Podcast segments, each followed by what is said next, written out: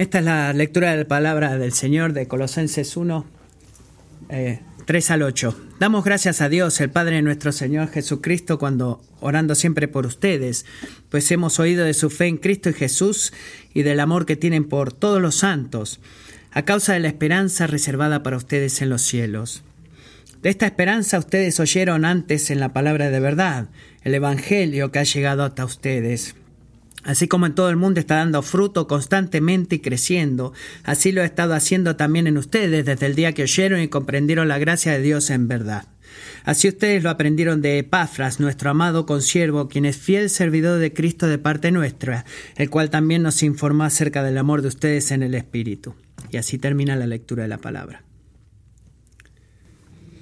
No sé si alguna vez han visto fotos del desarrollo del ser humano en el vientre, pero si lo han hecho, simplemente diría desde mi perspectiva, el crecimiento de un ser humano es increíble para poder contemplar y observar. Es eh, exclusivamente increíble. A las cinco semanas eh, nuestro sistema se empieza a formar y el corazón comienza a latir en cinco semanas. En la sexta semana la nariz, la boca y los oídos empiezan a formarse junto con los intestinos y el cerebro. A las siete semanas las manos y los pies comienzan a emerger de pequeños brazos y piernas y a las ocho semanas el sistema nervioso se expande y los tubos eh, respiratorios empiezan a formarse de la garganta para desarrollar los pulmones.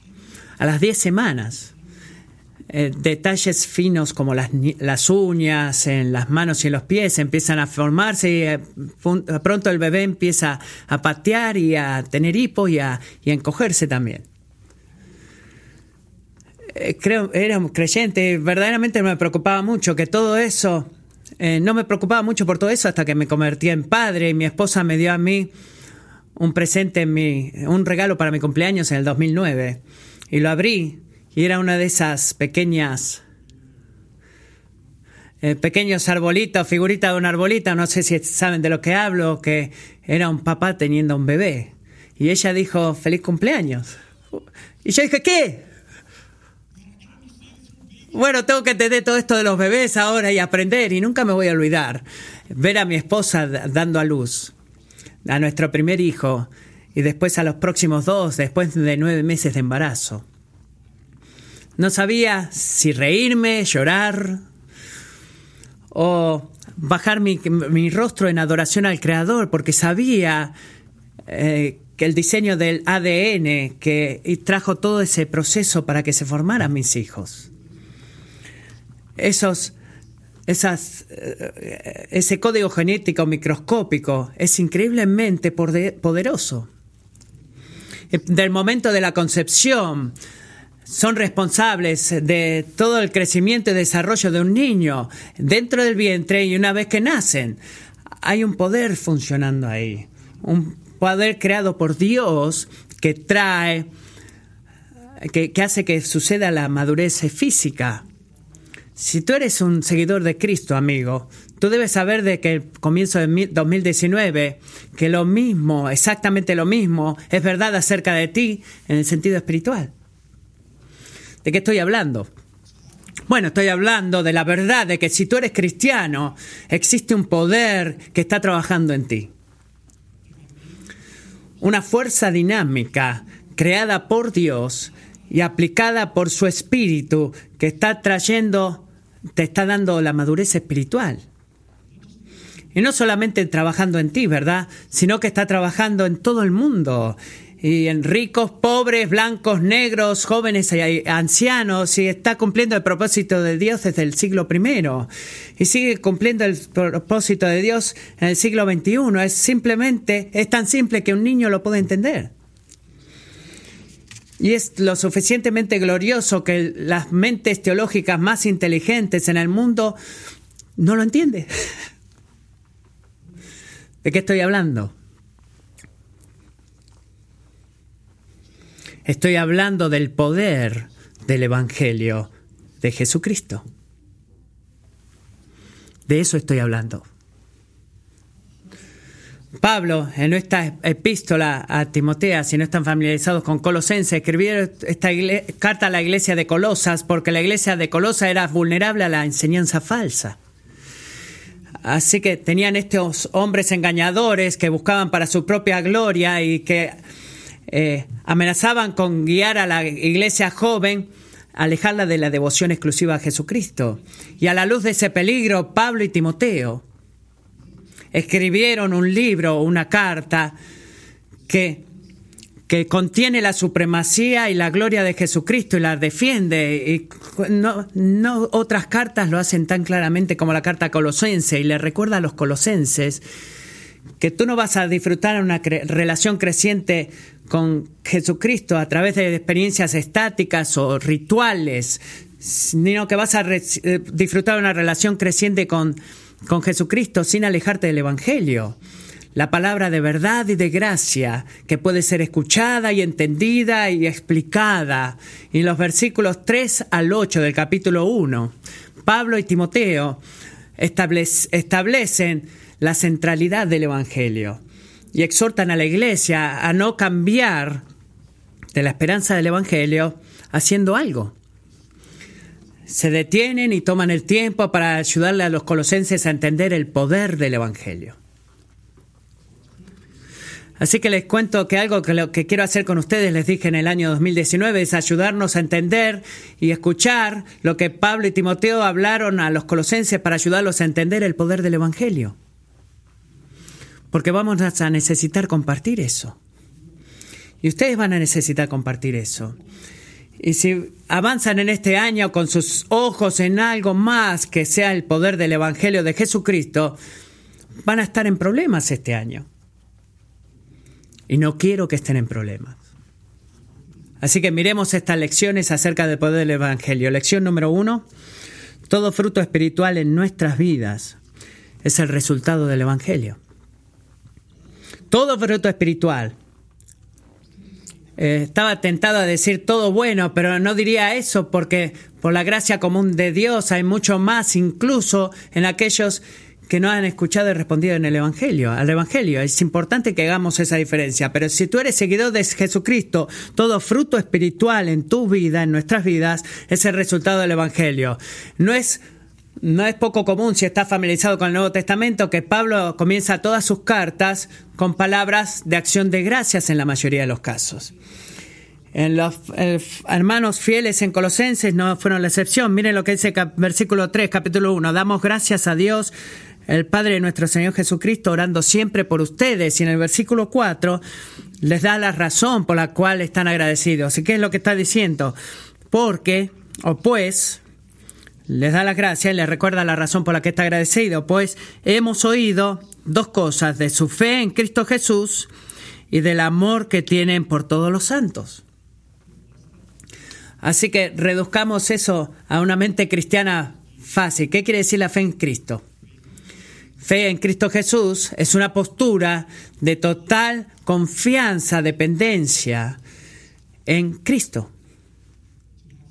Para tener fe en Cristo Tener fe en Cristo es santamente confiar en Dios a través de su vida, muerte, resurrección para hacer un camino para que nuestros pecados sean perdonados y que nosotros seamos hechos justos delante de Dios. Es más que creer que Dios existe o que Dios es una persona importante en tu vida. ¿Está bien?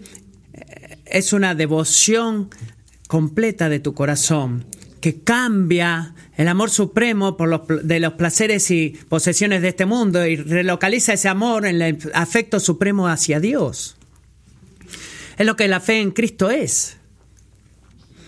Confiamos y nos eh, eh, somos devotos a Dios y nuestro Salvador que dio su vida por nosotros. Y cuando tomamos esa decisión, cuando Dios hace ese milagro en tu vida porque no cometemos el error, eso es un milagro. Eh, un cambio profundo sucede no solamente en tu relación con Dios, sino también en tu relación con su pueblo, con otros cristianos. En otras palabras, nuestro nuevo amor por Dios eh, se expresa a sí mismo inevitablemente en un nuevo amor por lo que Dios ama. ¿Qué es lo que Dios ama? Él ama a todos los que han sido, al igual que nosotros, unidos a Jesucristo, como Pablo dice en Gálatas 5, el amor cristiano qué es? Es la fe trabajando a través del amor. No existe tal cosa como amor genuino con falta de eh, genuina fe o fe genuina con la falta del amor genuino. Tú no puedes separar tu relación con Dios de la relación con su pueblo. ¿Qué es la vida cristiana? Es la fe trabajando a través del amor. Y miren el versículo 5 de Colosenses. Porque las eh, dice algo críticamente importante acerca de la fuente del amor genuino y la fe. Sigan esta lógica. Pablo y Timoteo le dicen a los colosenses que, que el amor y la fe no vienen de una aspiradora, de que no están aquí, de que son causados por algo y son el resultado de algo al cual llamamos la esperanza reservada para ustedes en los cielos. ¿Lo ven? Versículo 5. La esperanza reservada para ustedes en los cielos. La fe y el amor no está ahí, voilà, ya apareció, no, es el resultado de algo más. ¿Y qué es ese algo más que produce la fe y el amor? Es la esperanza reservada para ustedes en los cielos. Así que piensen, pensémoslo de esta manera. Si la fe y el amor es un fruto, ayúdanos a llegar a ese fruto, ¿no? No, pero cuando la gente empieza a hablar de la fe, la esperanza, el amor, es muy fácil eh, caer en el error en, de la bandeja del, y la canasta de religiosidad y movernos y ir avanzando. Pero no hagas eso por el tipo de esperanza que Pablo y Timoteo hablan acá. No eres el tipo de fe y esperanza de la que tú puedes eh, conseguir en el supermercado, por ejemplo. Es mejor que eso. Es categóricamente diferente. Es muy importante y es muy grandiosa. Y miremos el versículo 5. ¿Cuál es esta esperanza y fe en el cielo? La esperanza reservada para ustedes en los cielos es que han, ustedes oyeron antes en la palabra de verdad, el Evangelio. Esperanza no es un llenar la línea blanca. Pablo y Timoteo la llenan por nosotros. La sustancia de nuestra esperanza es una creencia de que todo va a suceder bien cuando lleguemos a gran, la gran reunión en el cielo. No, eso no tiene sentido, no es una esperanza bíblica. Los, los colosenses anhelaban y tenían la confianza y su gran expectativa estaba enfocada en algo que Dios ha prometido darles en el futuro, que es asegurada y garantizada por la palabra de verdad, el Evangelio.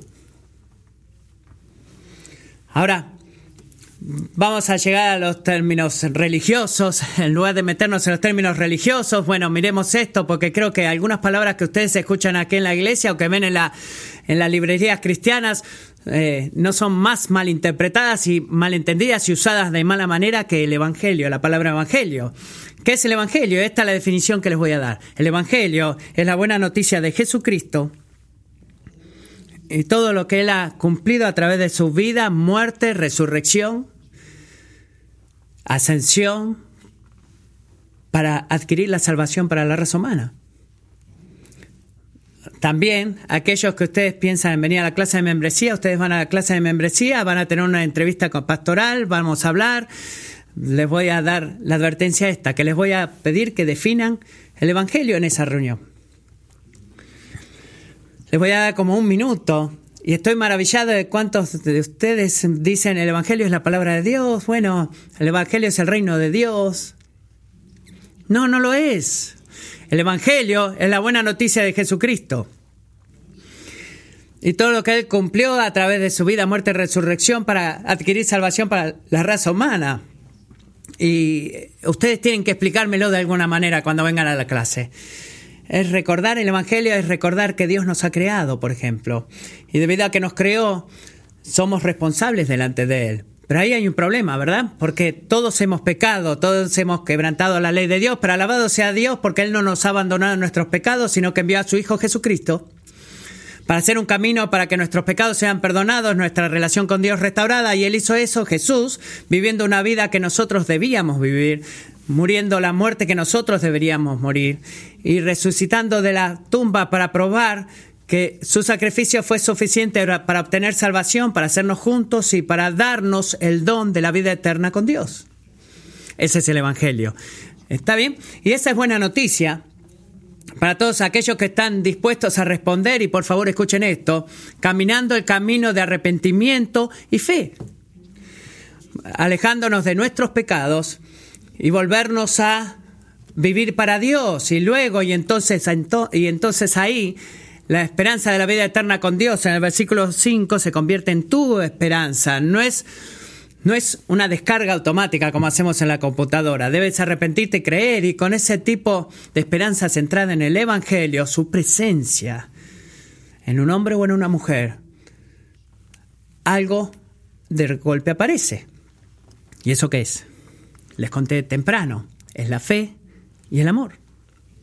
Fe y el amor. Es todo el punto de los versículos 4 y 5. La fe y el amor no solamente aparecen a través del resultado del Evangelio, no. En otras palabras, todo lo que es bueno, todo lo que es merecedor de alabanza, en nuestra relación con Dios, la fe y en nuestra relación con uno sobre otro, que es el amor, es el fruto, la obra externa, el resultado, la meta final de la vida, muerte y resurrección de Jesucristo.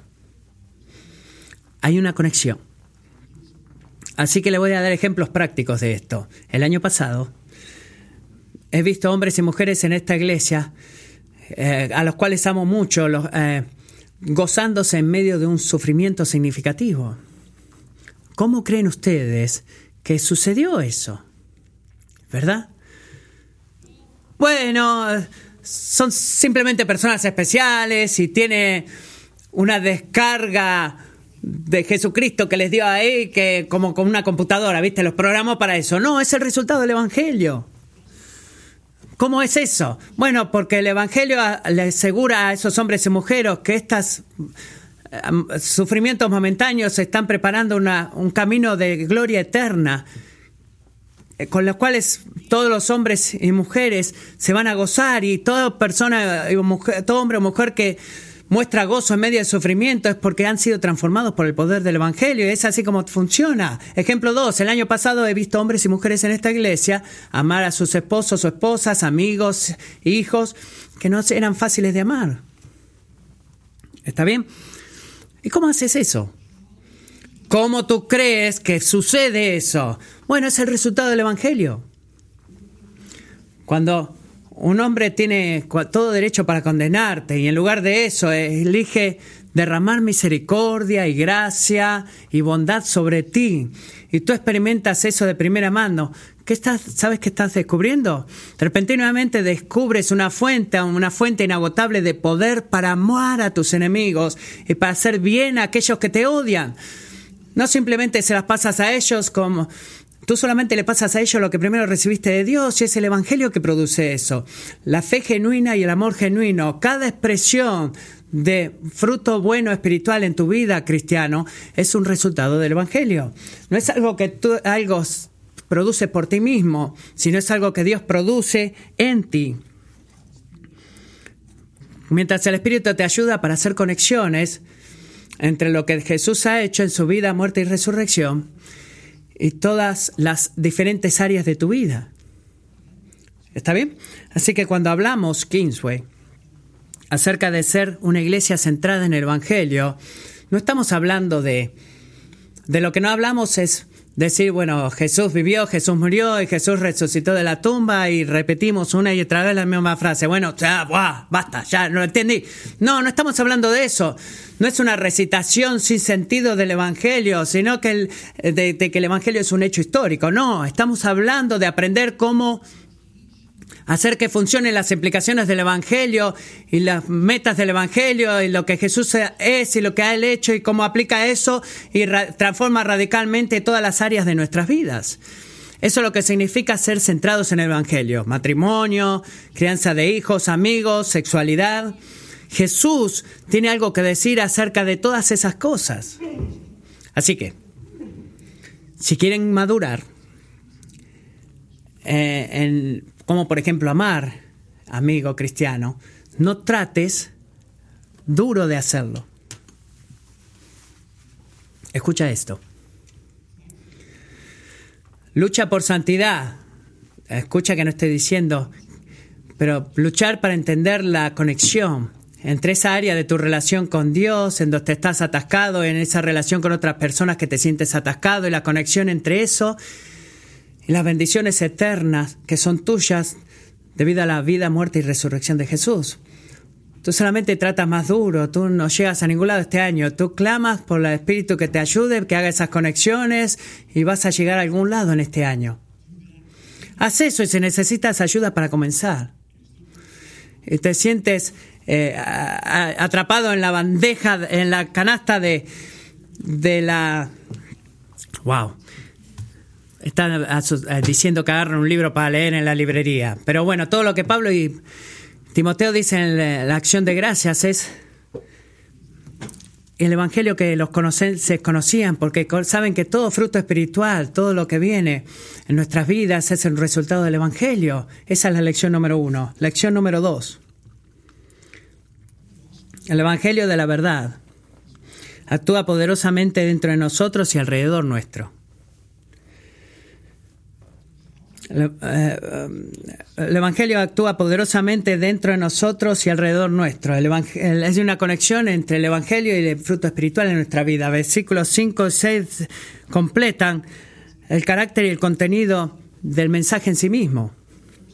La primera cosa que Pablo y Timoteo observan acerca del Evangelio, miren final versículo 5, ¿qué dice? Dice que es la palabra de verdad. El Evangelio es la palabra de verdad. Eso no es controversial para nada, ¿verdad?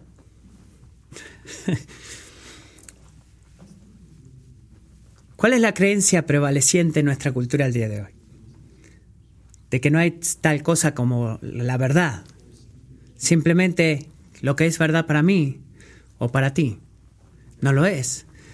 Y clama fuertemente de que el que hace prevalecer su verdad vence. La verdad clama una proyección de poder y ese es el lenguaje mismo, es un producto de un contexto cultural, incluso el lenguaje, el hablar, las palabras, nunca pueden ser un vehículo confiable de la verdad, incluso si existieran. Esa es la creencia prevaleciente en estos días. Y sin hacer entrar en detalle en todos los problemas que eso trae, les digo simplemente que el punto bíblico rechaza estas posiciones que acabo de mencionar. ¿Por qué? Porque primero, la Biblia dice de que existe algo que es la verdad. Eh, eh, lo es, incluso en tu inconsciente. Si tú eres honesto, vas a reconocer lo que es bueno y correcto. Y queremos eso. Y segundo, la Biblia dice que podemos saber lo que es verdad, no solamente que está ahí en algún lado la verdad y que nadie tiene idea, no, podemos saber lo que es verdad porque es comunicada a través del don de la palabra que Dios nos ha dado, el lenguaje humano. Y voy a decir ambas cosas. ¿Qué quiere decir esto? Bueno, significa que si tú quieres distinguir lo que es correcto y verdad de lo que es falso e incorrecto en el año 2019, ¿quieres hacer eso? Bueno, tienes que responder a esta pregunta muy simple. Una pregunta simple. ¿Es lo que yo creo o lo que estoy haciendo ahora consistente con el Evangelio? ¿Está de acuerdo con el Evangelio? ¿Está alineado con el Evangelio o no? Bueno, paremos un minuto, Matthew. Estás diciendo que cuando trato de decidir lo que eh, me estoy eh, de novio con una chica, la decisión de hacer lo correcto o no, ¿tiene algo que ver con la vida, muerte y resurrección de Jesús? La respuesta es sí. Es exactamente lo que estoy diciendo. ¿Está bien? El Evangelio nos dice en 1 Corintios 6 que, que nuestros cuerpos no son nuestros, que fuimos comprados por un precio, que somos templos del Espíritu Santo. Y es una realidad increíble de, con eh, implicaciones serias en las relaciones, que significa que, aunque me sienta bien de estar de novio con una mujer o un hombre que no siga a Jesús, o cosas que quieres hacer con tu cuerpo, que nunca harías frente a Jesús, tú, no, tú puedes saber que no, está, que no es correcto. ¿Por qué no? Porque no está alineado no es consistente con la verdad del Evangelio. Específicamente en la verdad de que Dios ha clamado por nuestros cuerpos físicos en lo que hacemos con ellos, porque Él compró tu cuerpo con su sangre. Un ejemplo, ese es un ejemplo. Así que cuando decimos que el Evangelio es la palabra de verdad, debemos recordar que la verdad no viene dentro, no viene de dentro nuestro, sino de afuera nuestro. Y las impresiones internas y deseos internos no nos dicen lo que es verdad. La realidad externa del Evangelio nos dice lo que es verdad.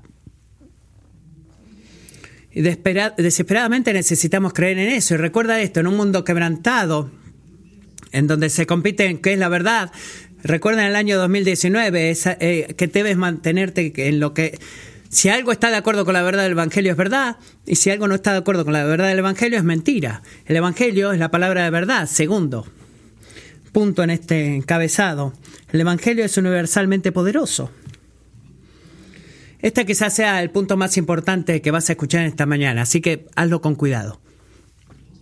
El Evangelio es un mensaje, es una palabra que puede transmitir eh, ser transmitida y es el único motivo por el cual estoy aquí hablando contigo. Pero el Evangelio no es como, no son nuestras palabras y alabado sea Dios por eso. No es como un libro de texto o un posteo eh, en Facebook o en Twitter eh, que habla del Dios de la historia. No, la palabra del Evangelio ejercita poder sobrenatural tanto que Pablo lo describe en términos muy intensos. Mire el versículo 6, el Evangelio ha venido a ustedes, así como en todo el mundo está dando fruto constantemente y creciendo, así lo ha estado haciendo también en ustedes desde el día que lo oyeron y comprendieron la gracia de Dios en verdad. Estoy dispuesto a apostar que si tú eres cristiano, que hay muchas cosas que tú estás ansioso de ver a Dios que haga en tu vida y en la vida de los que ellos que tú amas en este año, ¿verdad? Algunos de ustedes esperan que su esposa o esposo o amigo venga, llegue al conocimiento de Dios, ¿verdad? Quizás deseas que Dios te ayude, te ayude a confiar en, el dinero para la ofrenda o en la presión que tienes en el trabajo, esperas que la nación sea sanada del racismo, que muchos niños sean adoptados de foster care o que la gente que crece, que está en alrededor del mundo nunca escuchó el Evangelio sean llenos del Evangelio y muchas iglesias allá ahí. Eh, quizás creas que la iglesia local sea fortalecida y crezca, ¿verdad? Yo estoy ahí, yo quiero eso. Pero cuando esos deseos y muchos más como este están en nuestras mentes, ¿qué estamos tentados a hacer? Estamos tentados a pensar que el reino de Dios y cada expresión de la regla redentora de Dios es algo que Él debe contestar para nosotros para poder verlo. Algo que de nosotros debemos llevar o persuadirlo en nuestro servicio, nuestro sacrificio y trabajamos, perdón, pensamos que si trabajamos muy duro nos convertiremos en el héroe de la historia de Dios, pero no es así. Esa es una mentira. Es una mentira. Tú no vas a encontrar un solo versículo en la Biblia que te diga a ti que hagas algo que, edifiques el reino de Dios. Si lo encuentras alguna vez, dímelo, porque yo no lo vi, no está vi. ¿Por qué? Porque Dios es celoso por su gloria. ¿Y a qué nos manda a hacer? Que proclamemos el reino, que anunciemos el reino, que vivimos a la luz del reino, en la cual traiga atención al reino, pero solo Dios es el que edifica su reino. No llego al punto eh, de poder ponerme la camiseta de edificador de la iglesia. ¿Saben por qué? Porque el que lleva esa camiseta es Jesús. Jesús se dijo, yo construiré la iglesia. Eh, eh, y es una razón para poder ver otro año más eh, el privilegio terrorífico que tengo yo de ser un pastor. Porque verdaderamente la obra es de Dios y Dios es el que edifica su reino y Dios hace que se expanda su reina y lo hace a través de la palabra de verdad, que es el Evangelio. Al grado de que algunos de nosotros nos pegan en el medio del corazón al saber que Dios construye el, mundo, edifica su reino a través de un mundo caído, personas caídas como nosotros, y decimos, ¿está bien eso? Sí, no, Él no lo hace a través de las creencias religiosas, y, lo hace como dice Romanos 1.16, que el Evangelio es el poder de Dios para salvación. Y Él ejercita y despliega y lanza tu, su poder salvador a través de la palabra de poder. El poder de Dios no es esta cosa abstracta y distante, sino que es concreta y está cerca porque viene a través de nosotros a la forma de un mensaje que transforma los corazones, transforma las relaciones, transforma las iglesias y transforma las naciones si estamos dispuestos a que Él haga eso. Si tú estás en Cristo ahora, en este momento, amigo, el poder del Evangelio aplica a tu corazón y mente a través del don del Espíritu y es principalmente Dios trabajando en ti ahora mismo. Tanto es así que noten esto, él no habla a los colosenses como dando fruto, versículo 6, o los colosenses creciendo. ¿Qué le está diciendo? Él está hablando del Evangelio dando fruto y el Evangelio creciendo. El poder que te permite a ti y a cada uno alrededor tuyo de seguir a Cristo, que sigue a Cristo, perdón, de dar fruto y crecer, no viene de ti, viene del Evangelio. El Evangelio no es algo solamente lo que tú crees para recibir una entrada para entrar al cielo, sino que es un poder dinámico que continúa trayendo fruto y crecimiento a nuestras vidas hasta el día que lleguemos a casa y eh, la universalidad de ese poder transformador testifica la, la verdad. Así que en Namibia, por ejemplo, el Evangelio es qué? Está dando fruto y creciendo. En Tailandia el Evangelio está haciendo qué? Creciendo y dando fruto. En Bolivia el Evangelio que está haciendo? Dando fruto y creciendo. Eh, vamos a tener otra misión internacional a fines de febrero para que seamos confrontados con esa realidad. En todo el mundo el Evangelio está dando fruto y creciendo. Así que al entrar en nuestro nuevo año y tú anhelas que el reino de Dios venga, que la voluntad de Dios se haga, no esperes en ti mismo, o en tu esposo o esposa, o en tu pastor, o en tu presidente, sino que ten la esperanza en el poder del Evangelio, amigo. Es todo lo que tienes, es todo lo que necesitamos. El Evangelio de verdad es poderosamente, es poderoso alrededor nuestro y en nosotros. Punto número tres, esta es la tercera lección que Dios, que Pablo, perdón, tiene para los colosenses. El Evangelio realiza su trabajo. Por favor, escuchen esto, a través de siervos fieles que ayudan a las personas a entenderlo.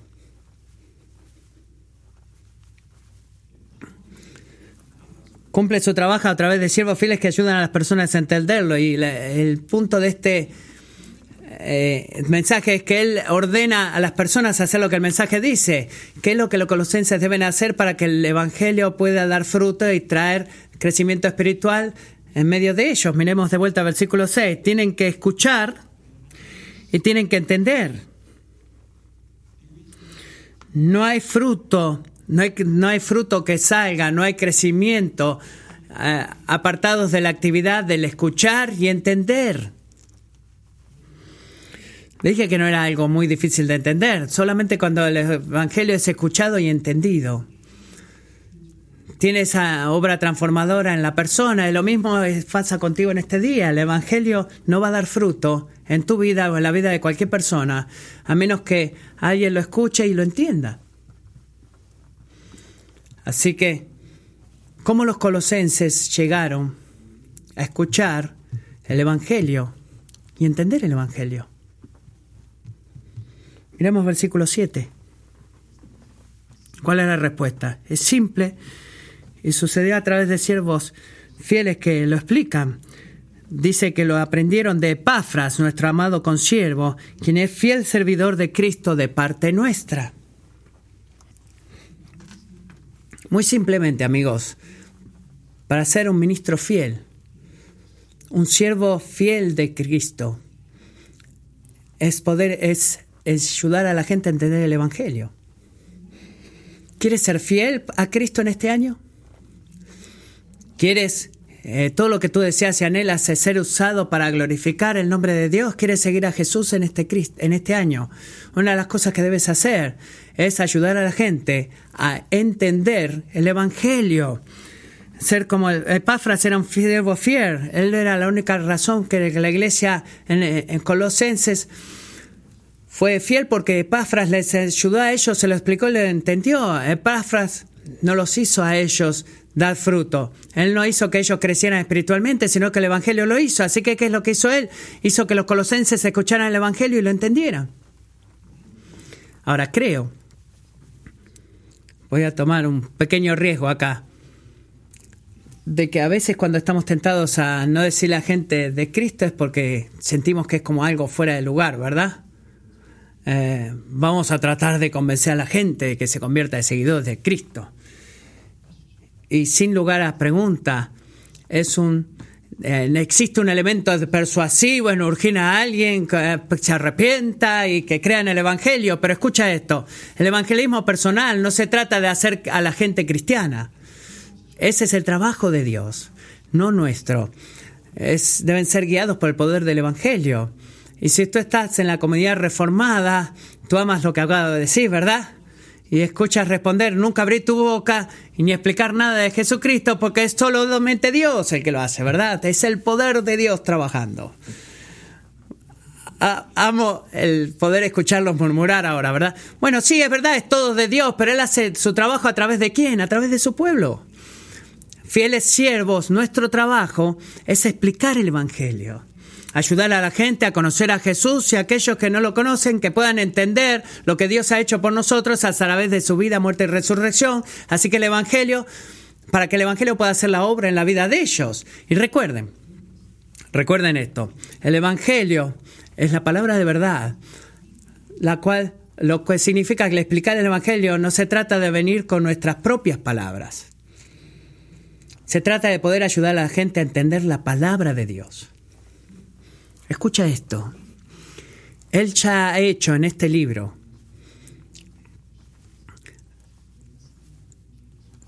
el caso más convincente, hermoso y profundo que vayas a encontrar el de Cristo en cualquier otro lado. Él ha hecho eso. Porque es la palabra de verdad. No debemos crear la palabra de verdad. Dios ya ha dicho la palabra de verdad. Así que nuestro trabajo como fieles siervos es simplemente explicar y ayudar a la gente a entender. Ahora, por los últimos 10 años, eh, sígame en esto mientras hago una aplicación de esto. He salido al Lake Fall a plantar y a orar. A planear y a plantar y a orar por lo que Dios está haciendo en esta iglesia. Por 10 años he salido todos los años eh, y amo ese tiempo y he vuelto hace dos meses con la convicción fuerte de que hay una forma específica que Dios quiere que crezcamos en este año. Y escucha esto. Creo que Dios quiere que nosotros invitemos a la gente que no lo conoce para leer y estudiar esta palabra con nosotros. Eso es todo.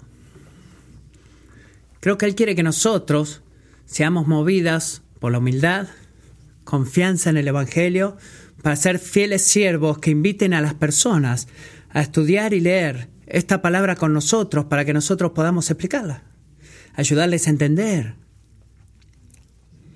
Porque creo que a través de los años, por la gracia de Dios, hemos hecho un buen trabajo, trabajo ayudando a los cristianos a entender el Evangelio. Y algunas de las implicaciones del Evangelio, pero creo que este año Dios quiere que tomamos, tomemos esa misma práctica y ese mismo hábito de discipulado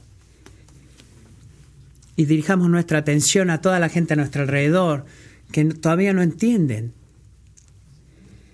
y simplemente le expliquemos el Evangelio. Y este es mi desafío. Si tú estás, eres miembro de nuestra iglesia, pídele a Dios que te dé por lo menos una persona en este año, alguien que no le conozca, al cual tú puedas invitar a estudiar y leer la palabra de Dios contigo. Ese es mi desafío para ti. Y al hacer eso, para que eso sea más fácil, Hemos creado una nueva sección de recursos en nuestra librería para de lectura bíblica de uno a uno, porque vamos a, leer uno por uno porque creo que Dios quiere que hagamos eso. Y bueno, pueden ir a la librería cuando terminemos. Me gusta el libro pequeño de David, David Holtzman, de leer la Biblia uno a uno.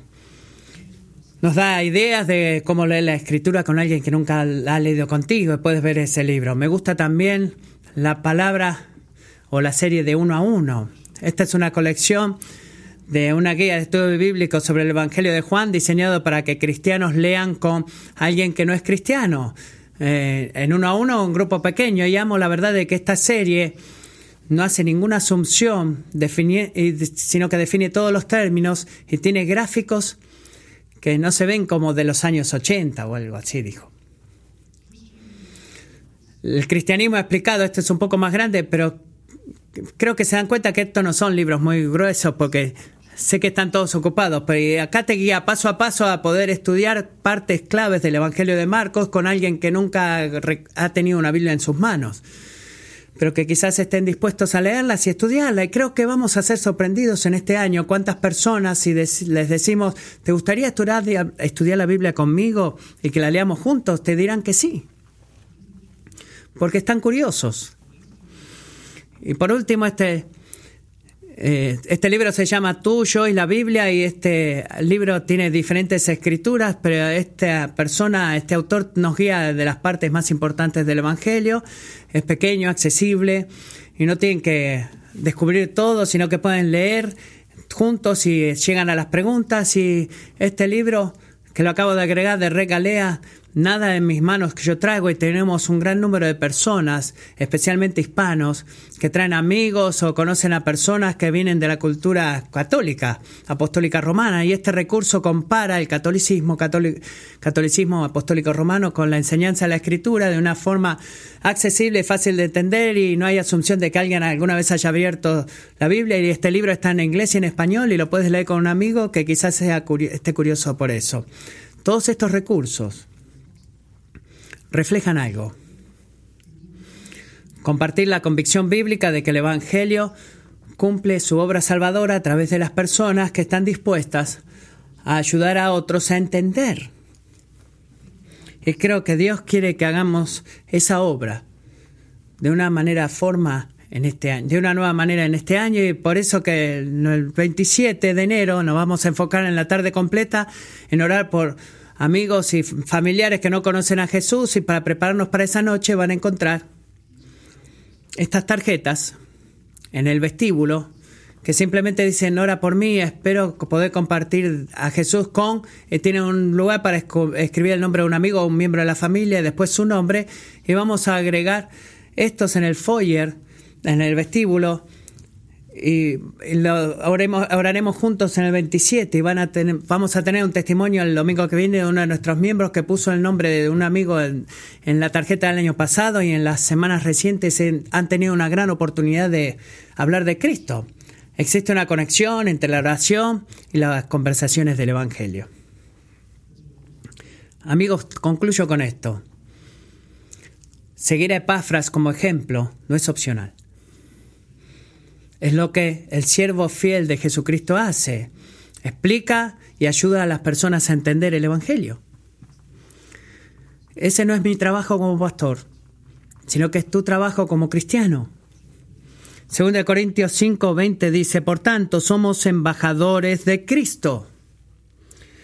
Como si Dios rogara por medio de nosotros, en nombre de Cristo les rogamos, reconcíliense con Dios. El Evangelio no es el Evangelio, es un mensaje, sino que es el poder de Dios para salvación. ¿Qué nos enseña Colosenses 1? Nos recuerda que cada fruto espiritual en nuestras vidas es el resultado del Evangelio. Así que, ¿qué es lo que oramos? Dios, manténnos humildes. nos enseñó que el Evangelio de verdad actúa poderosamente en nosotros y alrededor nuestro. Así que como oramos, Señor, danos confianza. Y nos desafía con la verdad de que Dios cumple su tarea y el Evangelio hace su trabajo a través de siervos fieles que ayudan a las personas a entenderlo. Así que oramos, Señor, haznos fieles, haznos fieles. Si voy a resumir toda esta sección del sermón, simplemente lo diría así. Si Dios va a ser glorificado a través de su pueblo, a través de Kingsway, el Evangelio entonces debe ser proclamado por su pueblo. Ese es todo el punto. Si no has escuchado nada más, quédate con esto. Si Dios va a ser glorificado a través de su pueblo. Creo que tú quieres eso, ¿verdad? Yo quiero eso. Entonces, ¿qué debemos hacer? El Evangelio debe ser proclamado por su pueblo. Creo, amigos, que ustedes quieren ser fieles. Yo quiero ser fiel. Así que oremos ahora y pidamos por la ayuda de Dios. Porque es solamente la confianza en el poder del Evangelio que nos hará fieles.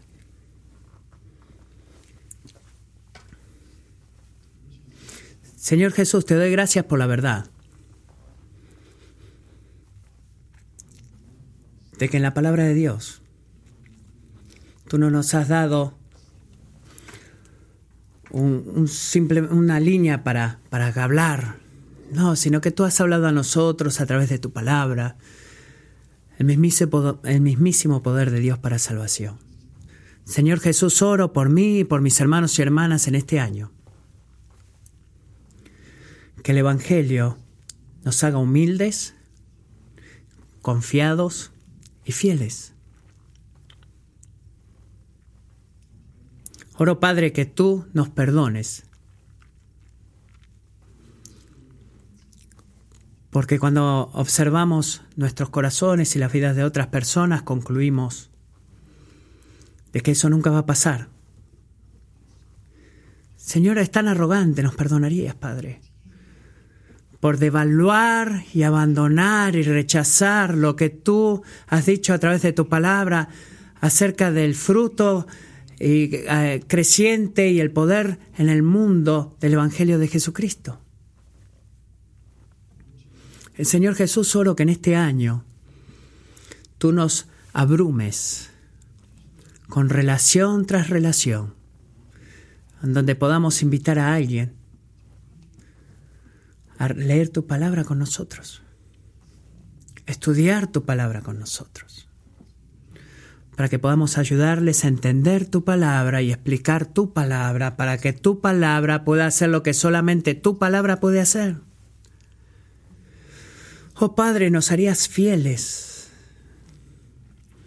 no, no llenos de culpa, sino fieles con una alegre gratitud y gozo, porque todo lo que tenemos y todo lo que tú has hecho en nosotros, todo lo que has conseguido a través de nosotros y todo lo que nos ha cambiado es todo debido al Evangelio de gracia. Haz que esta iglesia sea una iglesia más centrada en el Evangelio y oro por eso. Necesitamos eso. Por favor, ayúdanos. Amén.